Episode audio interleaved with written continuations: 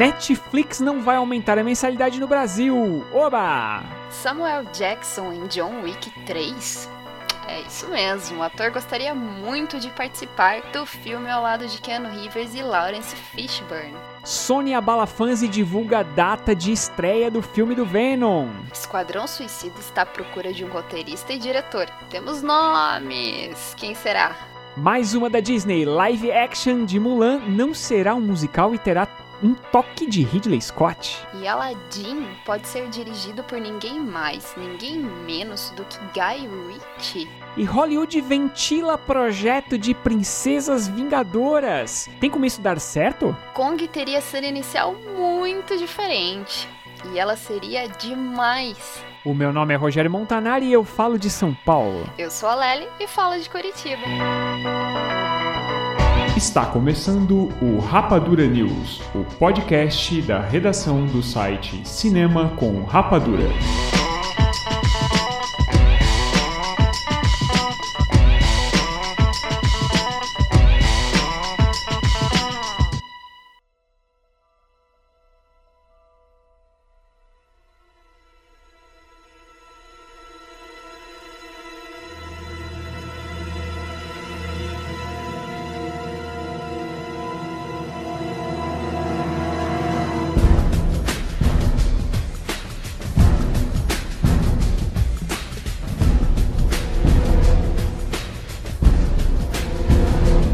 Mais um Rapadura News está começando, trazendo sempre as notícias mais quentes do mundo do cinema. Queridos ouvintes, esse é o quinto programa. Estamos completando um mês de Rapadura News, gente. Olha! E...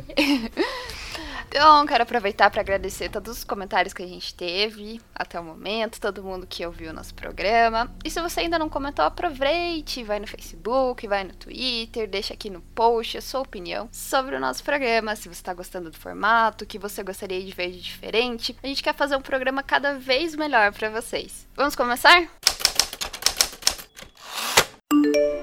E nossa primeira notícia é uma notícia muito, muito boa. A Netflix confirmou, a, a direção do Netflix confirmou que a mensalidade no Brasil não irá aumentar. Olha só. Mara... Não, essa, essa é pra ter aplauso mesmo. Essa é porque, notícia que acontece? de utilidade pública. É, notícia maravilhosa, porque o nosso caro, ine, né, inestimável governo criou uma taxa no final do ano passado é, sobre streaming, tanto de áudio quanto de vídeo. Então é aquela coisa, é uma taxinha praticamente feita para Netflix, Spotify e companhia, né? Essas, essas, essas empresas que vêm crescendo é, no, não só no Brasil como no mundo inteiro. E aí esperava-se, na verdade, que a, as taxas iriam aumentar automaticamente. Uma vez que você aumenta o imposto do cara, ele vai aumentar a sua mensalidade. Eis que a Netflix disse não, não. Inclusive, o presidente da Netflix, que é o Reed Hastings, é isso que assim fala? Uhum. Reed Hastings, ele disse que essa taxa não vai ser repassada para os consumidores, que os planos, o mais básico, né, que custa R$19,90, continuará custando R$19,90. E eu gosto muito das palavras dele, né, o que ele disse. Eu vou reproduzir aqui as palavras dele que foram, é, são fantásticas. Quando foi perguntado para ele se pela Folha de São Paulo se a Netflix iria aumentar, ele respondeu exatamente o seguinte: Taxas? Que taxas? Existem muitas taxas no Brasil. Nós vamos pagar o ISS, que é essa taxa que o governo aplicou agora em cima do serviço da Netflix, e este não será repassado aos nossos clientes. Estamos no Brasil há cinco anos e pagamos os nossos tributos. Faremos o mesmo. Não haverá aumento na mensalidade. Maravilha, né? Fala a verdade, né? O pessoal aqui no Brasil parece que fica procurando jeito de atrapalhar quem, quem tá crescendo e quem oferece um bom serviço para os brasileiros. E é exatamente o que aconteceu agora. Vamos criar uma taxa, vamos taxar os caras, e aí muito se espera que os serviços aumentem, e aí aqueles outros serviços não tão bons sejam beneficiados de alguma forma. Só que a Netflix não, a Netflix ela bate o pé e ela continua oferecendo serviço de ótima qualidade, cobrando preços baixíssimos. Ponto pra Netflix, Com né? certeza, eu acho que o trabalho deles aqui no Brasil é incrível e essa postura diante dos impostos, que é algo que a gente está acostumado, e como você falou, sempre quando tem alguém se destacando, o governo olha lá e fala: Ah, acho que vou colocar uma taxinha a mais aqui. E adorei a posição deles. muito legal. É isso aí. Então, Netflix no Brasil mantém as suas taxas e, e mantém a sua qualidade, e é isso que importa. Vamos para a próxima já? Temos aqui Samuel L. Jackson gostaria muito de participar de John Wick 3. Olha aí. Quem não queria? É, Até eu queria mundo. participar de John Wick 3. Como que a gente ficou sabendo disso? O repórter Simon Thompson fez uma entrevista com Samuel L. Jackson. Ele estava promovendo o mais novo filme dele, que é Kong e a Ilha da Caveira. E ele perguntou pro ator se ele gostaria de fazer o filme solo do Nick Fury, que é o personagem dele da Marvel. E ele disse que não estava muito interessado em fazer esse filme, não. Que ele gostaria mesmo de participar é de John Wick 3 e estar ao lado de Lawrence Fishburne e Keanu Reeves, porque ele simplesmente adora a franquia. Se você não conhece ainda, John Wick é aquele filme que o Keanu Reeves faz um assassino de aluguel, tem muito tiro, muita ação, é muito legal. O terceiro filme ainda não tem data para estrear, mas é o que a gente sabe que eles estão desenvolvendo o projeto. Pois com o fechamento do segundo John Wick, assim, para quem já assistiu, o desfecho dele abre para uma continuação. Não, não abre. É, é um corredor, não é nenhuma porta. É um corredor aberto, gigantesco, assim. Inclusive, Samuel Jackson disse que ele poderia investir no filme para poder participar, que ele vai fazer o que for preciso. Olha só, olha só. Tá Então eu vendo? acredito que se ele Beleza. quer muito, eu acho que é uma grande chance dele estar no, no próximo, né? O- é, é engraçado isso, né? Porque o primeiro John Wick era um filme tão pequeno, era um filme tão. É, Com baixo orçamento. é baixíssimo orçamento, o diretor ninguém conhecia, era um ex-dublê. O Ken Reeves mesmo não, não anda assim numa fase assim muito de blockbusters e tal, né? E aí ele fez aquele filme, era um filme que simplesmente o cachorrinho dele morria e ele se vingava. E ele não era assim um filme muito falado. E agora com toda a publicidade em cima e a crítica falando super bem e o público indo lá e adorando o filme. É engraçado, né? Criou-se uma, uma franquia do zero. E agora todo mundo quer participar, né? Até eu Sim. quero. Porque é um filme muito divertido. É, você, é aquele filme que você entra no cinema e você só se diverte, você esquece do mundo e participa daquilo. É muito legal mesmo. E o Samuel Jackson, eu só fico assim, fiquei assim, poxa, o cara nem quer fazer o filme dele do Nick Fury. Sim, é, em algumas últimas entrevistas ele também já estava expressando isso, que não estava muito interessado em fazer os solos e sim participar de outros trabalhos. Eu acho que ele quer se divertir. Ele tá numa fase da carreira dele que ele tá afim de se divertir, e ele tá fazendo os filmes que divertem ele. Você percebe que no Kong, a Ilha da Caveira, ele tá se divertindo pra caramba fazendo o personagem. Tipo, ele fez o personagem mais estereotipado possível que ele conseguiu, e isso é fantástico. Na minha opinião, né? Porque não é um filme sério, cara. É um filme do macaco gigante, sabe? E vai ser muito legal. Já pensou ver ele, o Lawrence Fishburne, Ken Reeves juntos. E quem mais? Vai saber mais quem, quem pode entrar Sim, nessa A franquia. franquia crescendo, imagina quantas pessoas. E Tomara que eles mantenham a- a- o foco, né? Tomara que o foco não se perca. De repente você vai fazer um filme tão grande que o foco se perca. Mas eu não sei, acho que o Ken Reeves estava muito empolgado com essa franquia. Acho que ele sabe aonde ela quer ir. Sim, e como você falou, o Keanu Reeves ele tá apostando mais em projetos independentes, coisas que não são tão grandes, né? Não acredito que ele É, Você sente que ali tem uma carga de, de projeto pessoal. Isso é muito bom, cara. Isso é muito legal. Esperamos que outros astros consigam fazer isso também. Lely, chegamos aqui numa notícia que por acaso foi eu que escrevi. Olha só que legal. A Sony, do nada, como quem não quer nada, chegou e falou: ó, é o seguinte, aqui ó. Filme do Venom. Entendeu? Vou fazer, vai ter um filme do Venom. E deu a data já, né? que é 5 de outubro de 2018. Não, o filme não tem nada planejado, pelo menos que a gente saiba, né? Não, não tinha sido anunciado absolutamente nada sobre o filme. E, de repente, o primeiro anúncio que vem é: olha, filme solo do Venom, dia 5 de outubro de 2018. Pum! Como assim? Né, um- tem um ano e meio. Sim. Pra quem não sabe, o Venom é um dos arqui-inimigos do Homem-Aranha, um dos mais conhecidos, inclusive, que é aquele personagem que apareceu no No Homem-Aranha 3. Homem-Aranha 3, do Sam Raimi. E é um dos vilões do filme. É, é uma gosma preta que gruda lá no, no Homem-Aranha em algum momento. E aí ele fica com aquele uniforme preto e ele fica mais forte, ele fica mais ágil. Só que em compensação a, a, Ele fica malvado. a psique dele, né? ele, começa, ele fica meio malvado, a psique dele muda. Quando ele consegue se livrar dessa gosma, esse que é um, um simbionte alienígena, ele acaba parando num, no Ed Brock, que é um, é um rival do Peter Parker, assim, eles estão sempre querendo quem vai tirar a sua melhor foto e tal, e acaba caindo nele, e aí como ele já é um cara que não tem uma psique muito legal, assim, ele já é um cara meio vilãozinho, meio para baixo, quando esse simbionte cai nele, aí ele se transforma no vilão, que é o Venom. Assim, a característica mais forte dele é uma bocarra e uma lingona, uhum. entendeu? É, no filme do Homem-Aranha, isso aparece nos últimos nos minutos finais, né, do, do Homem-Aranha 3. Não é muito legal, tá? Depois a gente ficou sabendo que o Sam Raimi não queria pôr isso no filme, e ele foi meio que forçado pelo estúdio. Mas agora teremos um filme solo do Venom. E aí, será que ele vai ser um vilão no filme? Não sabemos. Será que vai ser o Ed Brock mesmo? Não sabemos. O que sabemos é a data, 5 de outubro de 2018. Está perto.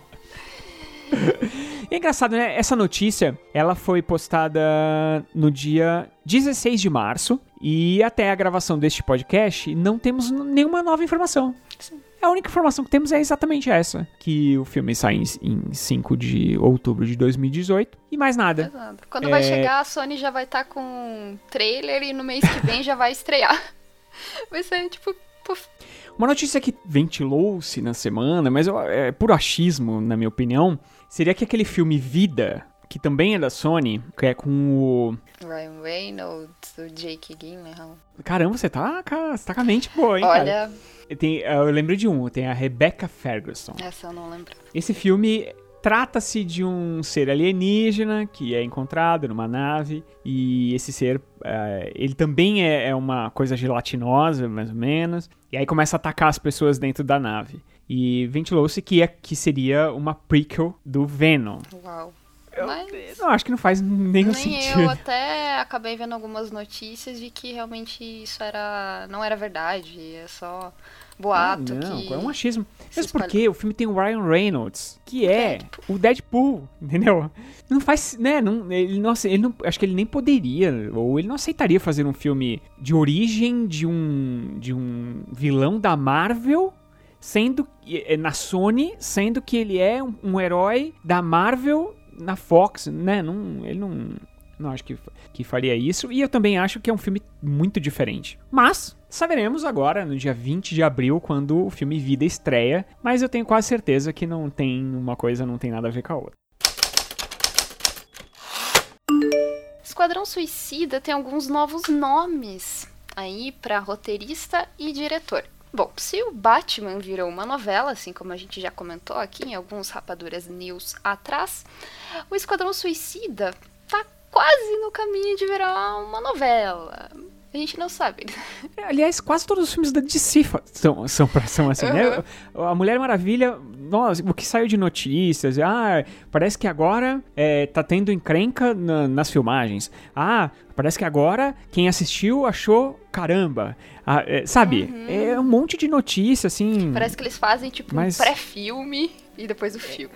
Eu não sei, eu acho que a assessoria de imprensa da Warner, eu não sei se a galera vaza demais as informações lá. Eu não sei, eu não sei, não sei. Então. Mas qual é a de Esquadrão Suicida 2? Depois, né? de toda a crítica negativa que o Esquadrão Suicida 1 teve, os problemas de pós-produção, de produção.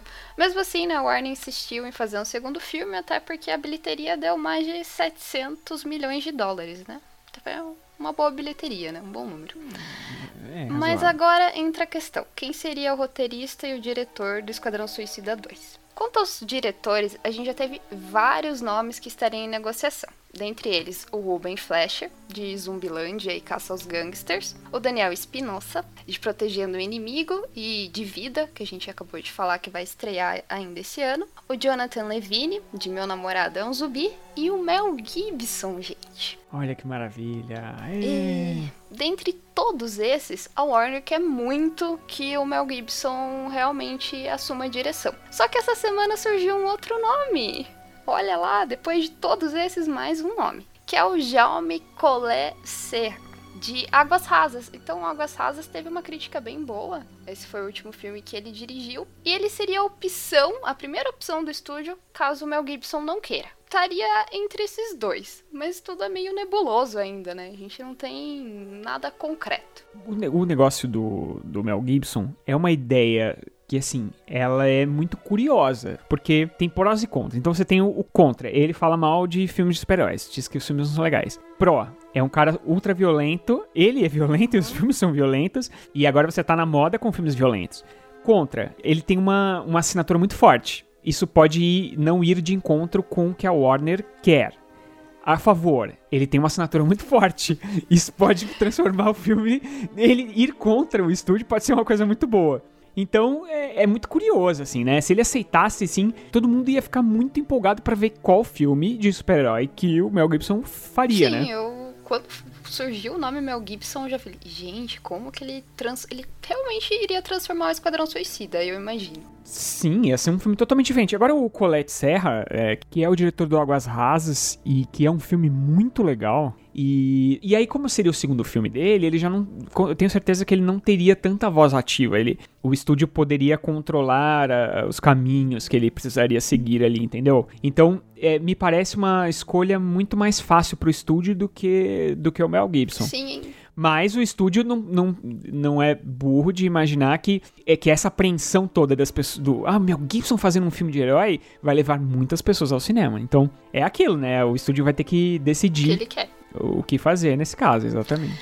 Bom, indo agora para o roteiro, é, a gente soube essa semana que quem está em negociação é o Adam Kozad, que escreveu A Lenda de Tarzan. Como o filme não foi muito expressivo, já já surgiu esse burburinho negativo, né? Se o cara escreveu A Lenda de Tarzan, que foi bem. Eu não cheguei a assistir, mas pela crítica não foi bem o que ele faria com o Esquadrão Suicida. Eu não sei, a gente não, é difícil criticar o, um roteirista porque existem roteiristas que escrevem uma história super incrível e daqui a pouco ele escreve uma história ruim. Uhum. Então não dá para saber. Mas aí, no caso dele, que já escreveu Tarzan e também escreveu o Jack Ryan, o último Jack Ryan, que são filmes totalmente esquecíveis, aí já causa uma certa desconfiança, né? Já cria uma certa desconfiança. Sim, eu concordo. Mais perigoso, com assim. certeza ele... Já, já causa uma desconfiança realmente um pouquinho é, maior. por conta dessa desconfiança mesmo, e que com certeza ele pode escrever um roteiro bom, né? Isso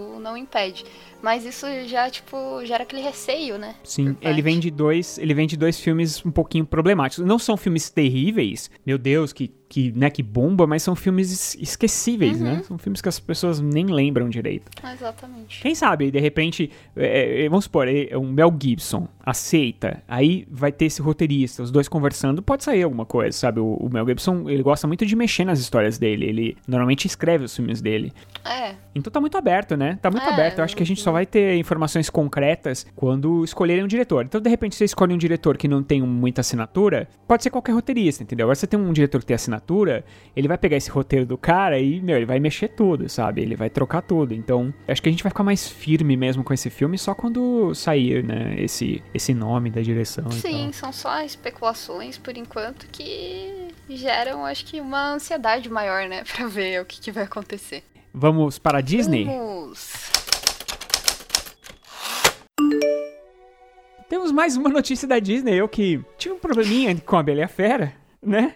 as refilmagens estão com tudo, né? Porque a Bela e a Fera é um grande sucesso. Eu não sei nada de cinema, entendeu? Mas eu, eu apesar de não ter gostado muito do filme, eu imaginei que ele seria um sucesso total. Porque é muito é, é muito carismático. É, é, eu sabia, eu senti que as plateias iam gostar bastante do filme. No trailer a gente já sabia que ia ser um sucesso. É aquele sentimento de nostalgia, né? As pessoas vão assistir meio que já sentindo aquilo que eles sentiram quando assistiram a animação Sim. lá em 92. Eu posso dizer que eu fui no cinema esse final de semana e eu fiquei muito surpresa porque eu nunca vi o cinema lotado e sessão sem ingresso há muito tempo na minha vida.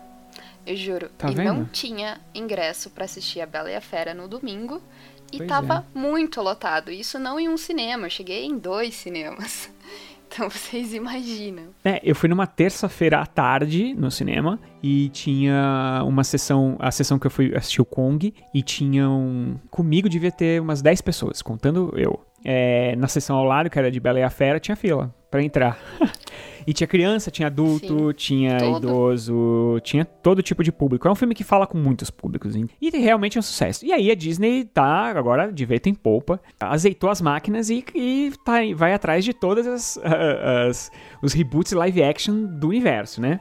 É claro que a gente já sabe que vai ter o do Rei Leão, a gente até noticiou aqui no Rapadura News. E aí tem o da Mulan. O da Mulan é um dos próximos, né? É um- já está em pré-produção, já está quase, né, quase iniciando as suas filmagens. E a diretora Nick Caro, responsável pelo reboot live action de Mulan, ela disse que o filme será um épico, um épico grandioso e feminino sobre artes marciais. Será extremamente forte, emocionante e divertido. Essas são as palavras da diretora. Porém, quando foi perguntado pra ela se seria um musical, porque no Mulan, no, no desenho, tem algumas músicas, né? Não, não chega a ser um desenho musical, mas ele tem, tem, tem, Tem muitas várias. músicas. E ela informou que, olha, por enquanto, aqui no nosso projeto, não tem músicas. E ela, inclusive, disse que pra tristezas dos filhos dela, né? Porque as criança, a criançada adora as músicas. Agora, nada Que não possa mudar. porque a Bela Fera é um musical, não é verdade? Então, com o sucesso, pode ser que algumas coisas mudem por aí. Uma outra notícia associada a essa da- da- de que o filme não terá músicas. O presidente da produção da Disney, o Sean Bailey, falou também um pouquinho sobre Mulan e ele disse que é o seguinte: é um filme sobre empoderamento feminino. É uma heroína mesmo, não vai ser. Ela não vai ser aquela princesa, ela vai ser uma heroína mesmo.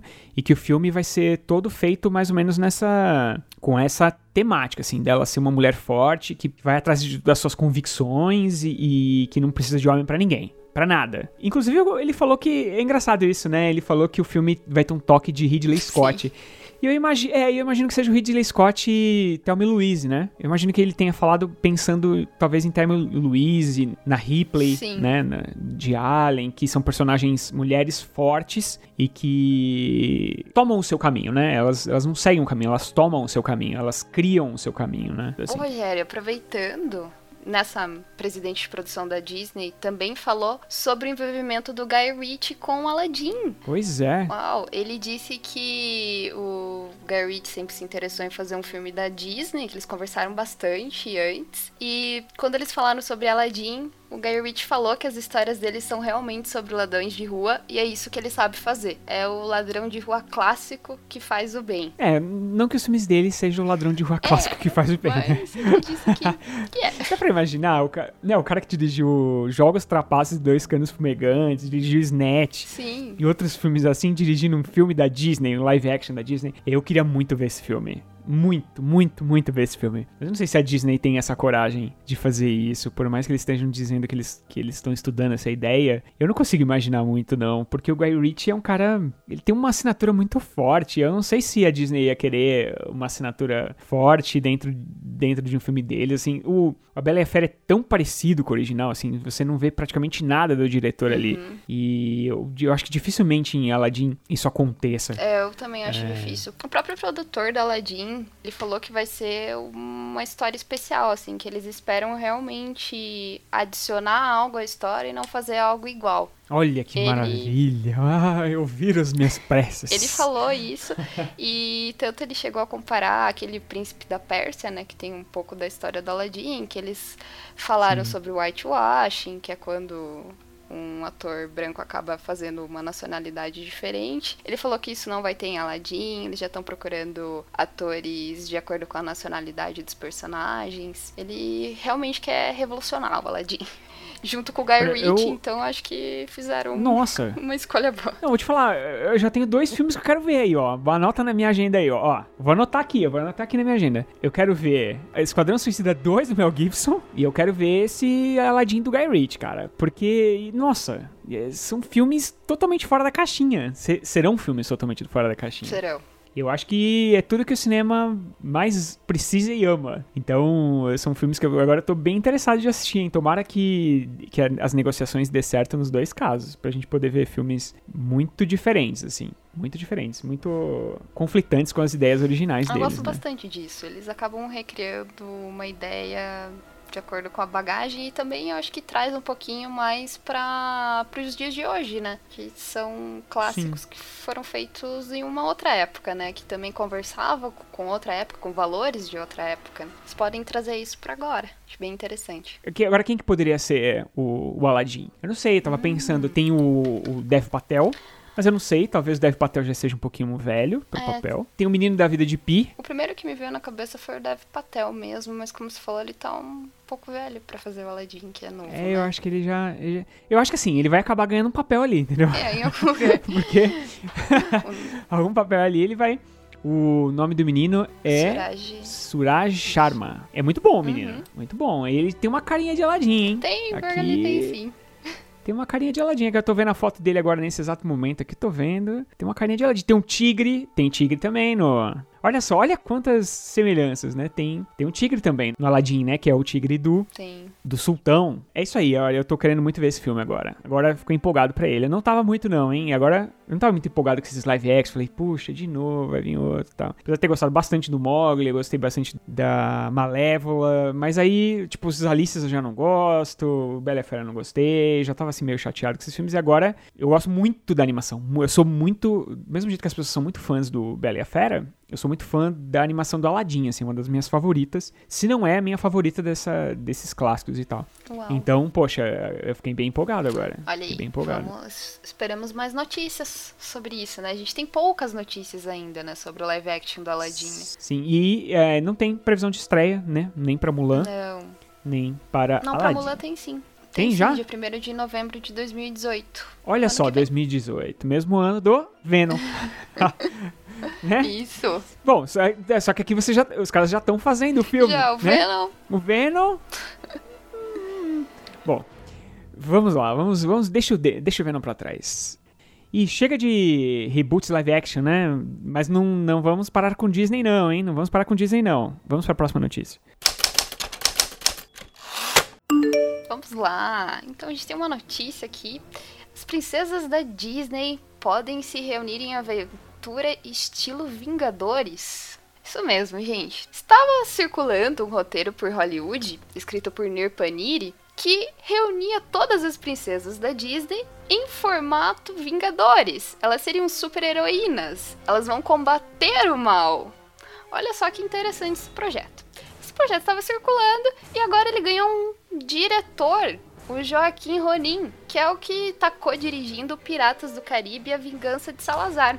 Ele gostou muito, achou bem interessante o projeto, assumiu o cargo e agora ele tá à procura de um estúdio que vai produzir esse longa. E com certeza ele tá considerando a Disney, né, pra produzir tudo isso. Mas porque, né, como é que ele vai produzir isso?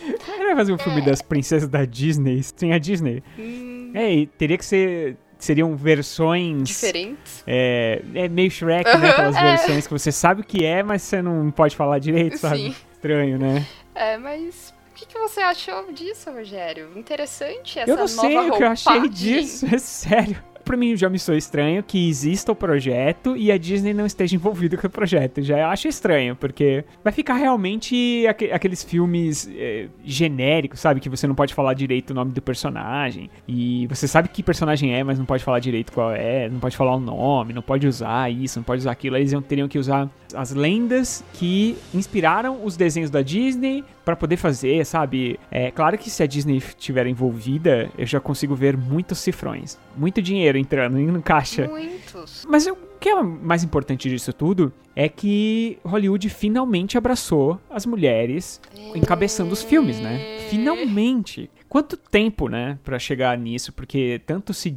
falou durante anos e anos de que mulher protagonista, o filme não rendia, mulher protagonista, não dá dinheiro tal. E agora você tem várias, né? Você tem. Teve o Frozen, que destruiu bilheterias. Você teve o Moana, o Moana agora do, do, final do ano passado e começo do ano aqui no Brasil, que destruiu também, fez dinheiro como, como nunca. É, você tem agora, esse ano vai sair o filme da Mulher Maravilha. Tem, acho que se não me engano, em 2018, o filme da Capitã Marvel. Não sei se é 2018 ou 2019. É 2018. Então, olha só, que, que legal, cara. Quantos, né, quantas personagens fortes e liderando os filmes. Porque não adianta ter uma personagem forte fazendo parte de uma equipe, que nem, sei lá, a Viúva uhum. Negra. É legal elas serem protagonistas, e aqui elas vão ser totalmente protagonistas. Né? É um grupo de mulheres. Ah, tem um filme também, que eu não tinha esquecido agora, que é o Ocean's 8. É, é que vai ser o... só com mulheres, do 11 Ex Homens e um Segredo, né? Da franquia. Isso, que acho que vai chamar... É, que acho que vai chamar Oito Mulheres no Segredo, a gente não sabe ainda exatamente o nome. Em inglês é Ocean's 8. Então, olha só que fantástico, né? É, isso é muito bom, isso é muito bom pra indústria e agora precisa ver se a Disney vai aceitar, né? É. Porque já tem um diretor, já tem tudo, né? E eu não sei se a Disney curte. Apesar que o Piratas do Caribe é da Disney, é. né? Então é um diretor da casa. Sim. É um diretor que já tá trabalhando na casa. Então eu acho que possibilidades boas aí, hein? Se eles conseguirem realmente esse apoio da Disney, a Disney entrar no projeto, acho que pode sair algo bom, sim. Até porque a gente tá vendo uma evolução, né, nas princesas. Os primeiros filmes de princesas da Disney, as princesas eram todas fofas, indefesas, elas não conseguiam se defender. E agora não, né? não? E... Agora as princesas e, da Disney. E não, e elas dependiam de um príncipe que aparecia lá no finalzinho do filme para resolver tudo. Todas, né? E eu agora é, não. A terrível. gente vê histórias de princesas que não dependem de nenhum homem, e nem chega a aparecer um homem para salvar elas. Elas mesmas são dona do destino. Eu acho isso maravilhoso. Sem dúvida. Eu acho que agora chega de Disney mesmo, né? Agora chega, chega. Falar de Kong de novo. Olha só que legal. O Kong que eu assisti essa semana, muito bom. Muito recomendação. Não é a minha dica ainda, mas é recomendação. Foi muito divertido. Ele tem uma cena de abertura que é muito boa. Né, ela, ela já abre o filme de uma maneira muito interessante, mas o diretor do filme, que é o Jordan Voight Roberts, ele disse que tinha uma outra ideia. Ele tinha, uma, um, ele tinha um planejamento de uma outra cena que iria iniciar o filme. E era uma cena extremamente, assim, agora que ele detalhou como seria essa cena, é, ela seria extremamente empolgante. Seria na, na época da Segunda Guerra Mundial, tinha um esquadrão completo chegando assim, inteirinho, chegando numa praia. E eles estão se matando lá. É uma guerra, né? Eles estão é, chegando ali de barcos, sei lá de que forma, e eles iam estar tá lutando.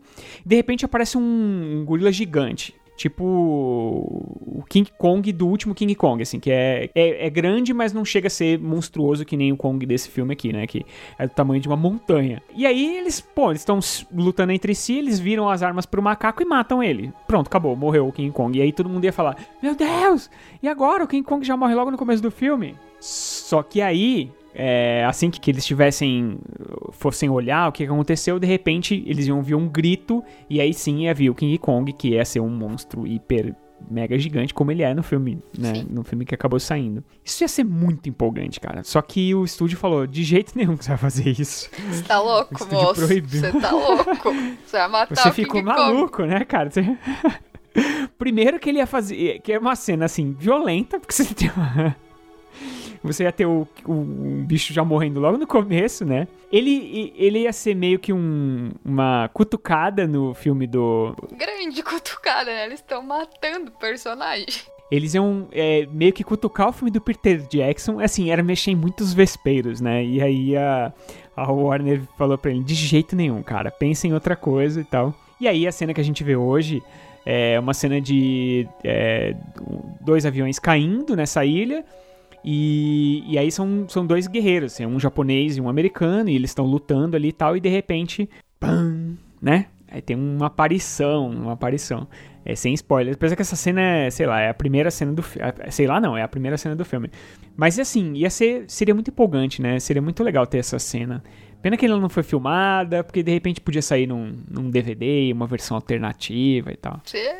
Mas isso ficou só na ideia, né? Você vê que é um diretor que tem ideias, né? É interessante você ter caras assim na indústria, né? Um cara que vai procurar outras coisas para fazer e tal, e vai brincar com outros filmes, assim, não só homenagear, porque tem várias homenagens Sim. aos King Kongs dentro do Kong e tal. Também curti. Eu gostei muito, né? Eu adoro Eu gostei esses muito. diretores que conseguem usar o humor pra fazer uma referência, mas é legal. Eu vejo isso como um humor dele, né? E não algo como ele queria atacar alguém, nada. Humor bastante. Não, e, e, Aí, detalhe, esse, tipo, segundo, esse seria o segundo filme dele, da carreira dele. O primeiro filme é um filme indie. Ia ser a primeira cena dele de um filme de estúdio, um filme, né? Um filme de, alto, de grande orçamento, que o cara ia detonar o filme anterior, assim, sabe? Porque é basicamente isso. Olha só, vocês acharam que Kong era isso? Não, Kong é isso aqui, tá ligado? É um macaco do tamanho de uma montanha. Acho que é isso, né? Acho que terminamos as notícias da semana. Terminamos. Certo? Vamos para as estreias da semana.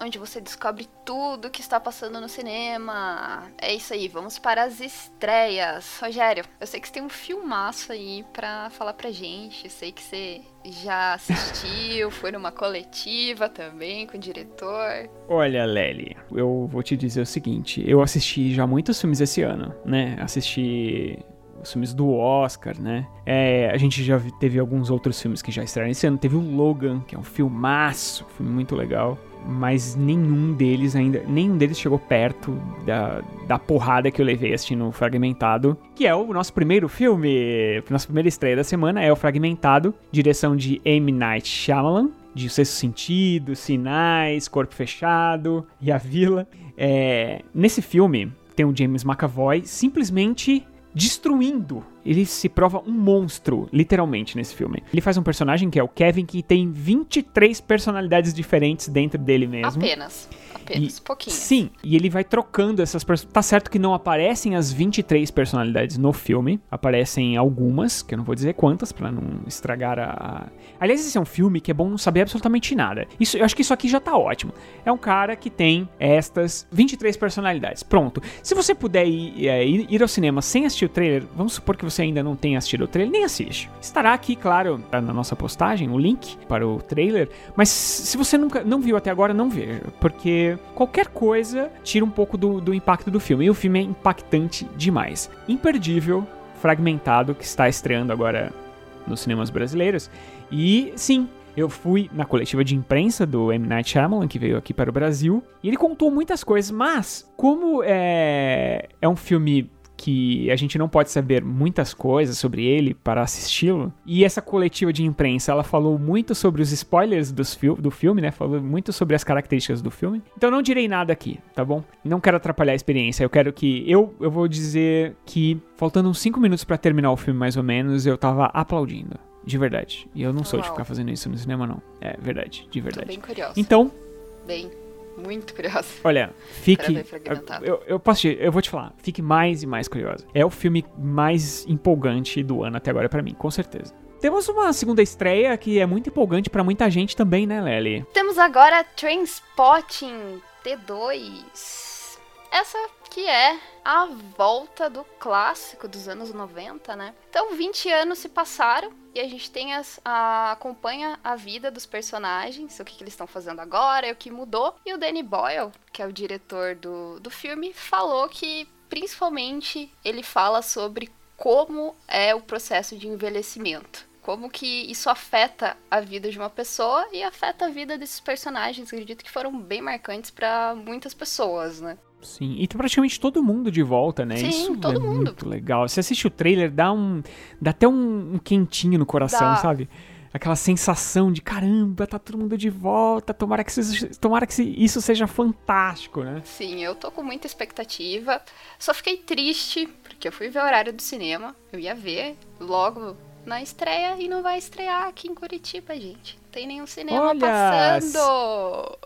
Olha só, se alguém de Curitiba, né, que comanda os cinemas por aí, a distribuição, pessoal, poxa vida, cadê o Transporting 2 em Curitiba? Fiquei chateada. Ou não arrumaram horário de cinema ainda, mas tá todos os filmes lá até a próxima semana e não tem transporte. Fiquei chateada. Mas vamos ver no cinema, gente. Aproveitem que se na sua cidade está passando. Eu acredito que vai ser uma sequência muito boa. Se vale também a nostalgia, se você já gosta do primeiro filme, acho que vai, vale muito a pena. E o terceiro filme de hoje também é empolgante. Lá, go, go, Power Rangers! Não, essa música de novo. Eu Temos vou a... ter que buscar a música de novo. Tô brincando. Pode tirar, tá? Não. Não, não vou tirar, não. vou ti- não vou tirar, inclusive, essa parte que você fala. Pode tirar, viu? Power Rangers, olha Sim. só. A reimaginação daquele seriado maluco que a gente assistia na Xuxa. Sim. Aliás, não era nem na época da... Eu sou da época da Xuxa. Na verdade, eu não assistia quando eu era criança. Power Rangers, eu já era um pouquinho maior já. Eu não sou muito da época dos Power Rangers. Eu sou da época do Jaspion, eu sou antes do, do Power Rangers. Bom, Power Rangers, pra quem não conhece... Né? Será que tem alguém que não conhece? Mas Chu. É, são aqueles seriados, é, como se fossem aqueles seriados antigos japoneses. Eles chamam de tokus, tokusatsu. Que tinham os- o- o- a equipe fantasiada, cada um era uma cor, e eles lutam, e eles se juntam, e tem um robô gigantes, e, e vilões, inimigos num- em cada semana. E aqui a gente tem um filme é, que eu, por acaso, já assisti também. É um filme... Ele se leva um pouco mais a sério do que a série, né? Porque a série, convenhamos, Sério. ele é um filme um pouquinho mais sério, né? Então, é, é- é um alienígena que chega do espaço há muito tempo atrás, e aí tem umas pedrinhas, as pedrinhas coloridas, né? Que todo mundo conhece. É, ele esconde essas pedras e aí muda pro presente, e aí no presente, alguns adolescentes eles acabam encontrando essas pedras, e aí com elas vem, né? Poderes, e com poderes vem responsabilidades. E aí tem tudo que o fã pode imaginar. Tem muitas lutas, tem robô gigante, tem monstros. E eu acho que pra quem é fã vai se divertir bastante com o filme. Legal. O diretor é o Dan Israelit, do Projeto Almanac. Acho que a gente falou dele semana passada também. Falamos. Falamos de Power Rangers também, que terá cena pós-créditos. Se você ainda não sabe. Ah, é verdade, até o é final verdade, do filme, tem. espere. Vai ser no meio dos créditos, né? É no meio dos finalzinho. créditos, é no meio dos créditos. Isso. É, realmente, é a notícia que nós falamos na semana passada. No meio dos créditos tem ah, a cena. É bacaninha, é mais uma cena pra agradar aos fãs. E temos agora. Não, não, né, sempre temos aqui. Sempre temos, sempre tem espaço para o cinema nacional. Lely, qual é o exemplar do cinema nacional que você nos trará hoje aqui para as estreias da semana? Que estreará nos cinemas brasileiros? Temos Travessia. É um drama de suspense e ação que fala sobre a relação entre pai e filho e a dificuldade que cada um tem de lidar com as perdas. Então, basicamente, o filme trata dessa relação. A gente tem como ator o Chico Dias e o Caio Castro. um ótimo ator. Ótimo ator, o Chico Dias. Sim. Muito bom ator. e o Caio Castro, que farão esse pai e filho. E esse será o primeiro filme do diretor João Gabriel. Olha que legal. O filme teve sua estreia mundial na Mostra Internacional de Cinema de São Paulo e ele acabou recebendo prêmios de melhor filme, melhor ator para Chico Dias e melhor montagem no décimo Fest Aruanda, que é um prêmio é, nacional aqui. Olha que bacana. O filme vai estrear Tá agora nas telonas, você vai poder ver e apreciar o nosso cinema nacional. Sim, cinema nacional sempre deve ser apreciado. E é muito bom ver um filme estreando numa época tão concorrida. Olha só, vamos lá de novo. Kong, Logan, A Bela e a Fera. Agora você tem o Power Rangers. Você tem Fragmentado. o, o Fragmentado. Olha só o filme. Olha, Filme olha grande. quanto filme e o Travessia conseguiu encontrar seu espaço. Então, prestigiem o cinema nacional, vamos assistir aos filmes nacionais. Temos coisas muito boas sendo feitas aqui no nosso país. Exatamente. É isso, né? É Acabaram as estreias da semana, agora vamos para as dicas.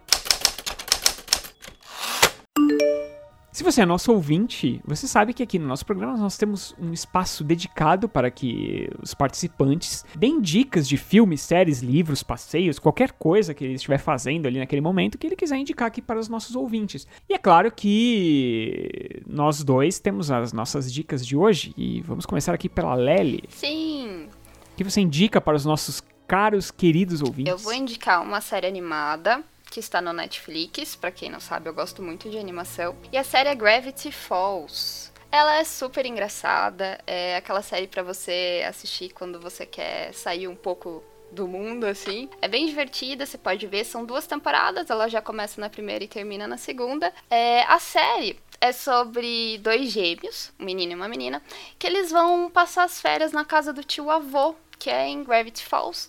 Só que essa cidade, ela acontece algumas coisas estranhas. Ela é meio que assombrada. E nisso acontece vários mistérios e eles vão desvendando e depois eles descobrem que tudo isso faz parte de um mistério enorme, maior que tudo, que só vai saber o que é assistindo e tudo tem uma ligação, é bem fechadinha, sério, achei bem bem bacana. Então assistam, gente, Gravity Falls. E a minha dica, a nossa dica, as nossas dicas de hoje, elas são totalmente vermelhas, até em homenagem à incrível notícia de que o Netflix não vai aumentar os seus preços. E... Então, nós escolhemos, é, a Lely escolheu Gravity Falls e eu escolhi Love. Olha só que fantástico, uma série original da Netflix. Que olha, eu, olha, eu vou falar para você, Lely. Eu não sei se já assistiu Love. Já, eu tô Assim, quase olha. terminando a segunda temporada. Eu quase ia indicar. Eu vou te falar, eu assisti a primeira temporada, quando ela, quando ela estreou, eu acho que assisti no segundo ou terceiro dia. Eu assisti numa tacada só. Os 10 episódios numa noite só. E aí, agora estreou a segunda temporada de Love e adivinha o que aconteceu? Você já assisti assistiu tudo. numa noite só, de novo. Os 10 episódios. Aliás, nessa segunda temporada tem 12 episódios e eu assisti todos num- numa noite só também. São episódios curtos, de 20 a 30 minutos, sobre um casal que é apaixonado um pelo outro, só que eles têm muitos problemas. E, e como na vida real, as coisas não- esses problemas não são fáceis de resolver, né? Então, é um romance muito muito pé no chão, assim. Eu, eu- o que eu gosto da série é isso. Ela é muito. Ela causa uma sensação de. de, de os personagens são tão bem estruturados que você torce por eles. Sim. Então você fica triste quando as coisas não vão e você fica feliz quando as coisas vão. Você fica, sabe? É, e é por isso que é uma série que eu não consigo. Toda vez que eu assisto, eu assisto de uma vez. Passa, ela isso é muito legal do Netflix, é, é, dela estrear de uma vez só. Eu assisto e, sabe? fico felizão assim porque a história tá sendo contada ali toda pra você. Então a série do Judd Apatow. É o diretor de Virgem de 40 anos e de Ligeiramente Grávidos e de vários outros filmes. Ele é produtor de muitos filmes também. E tem uma pegada assim muito agridoce, né? É, é muito divertida, é uma série fantástica. Não percam Love.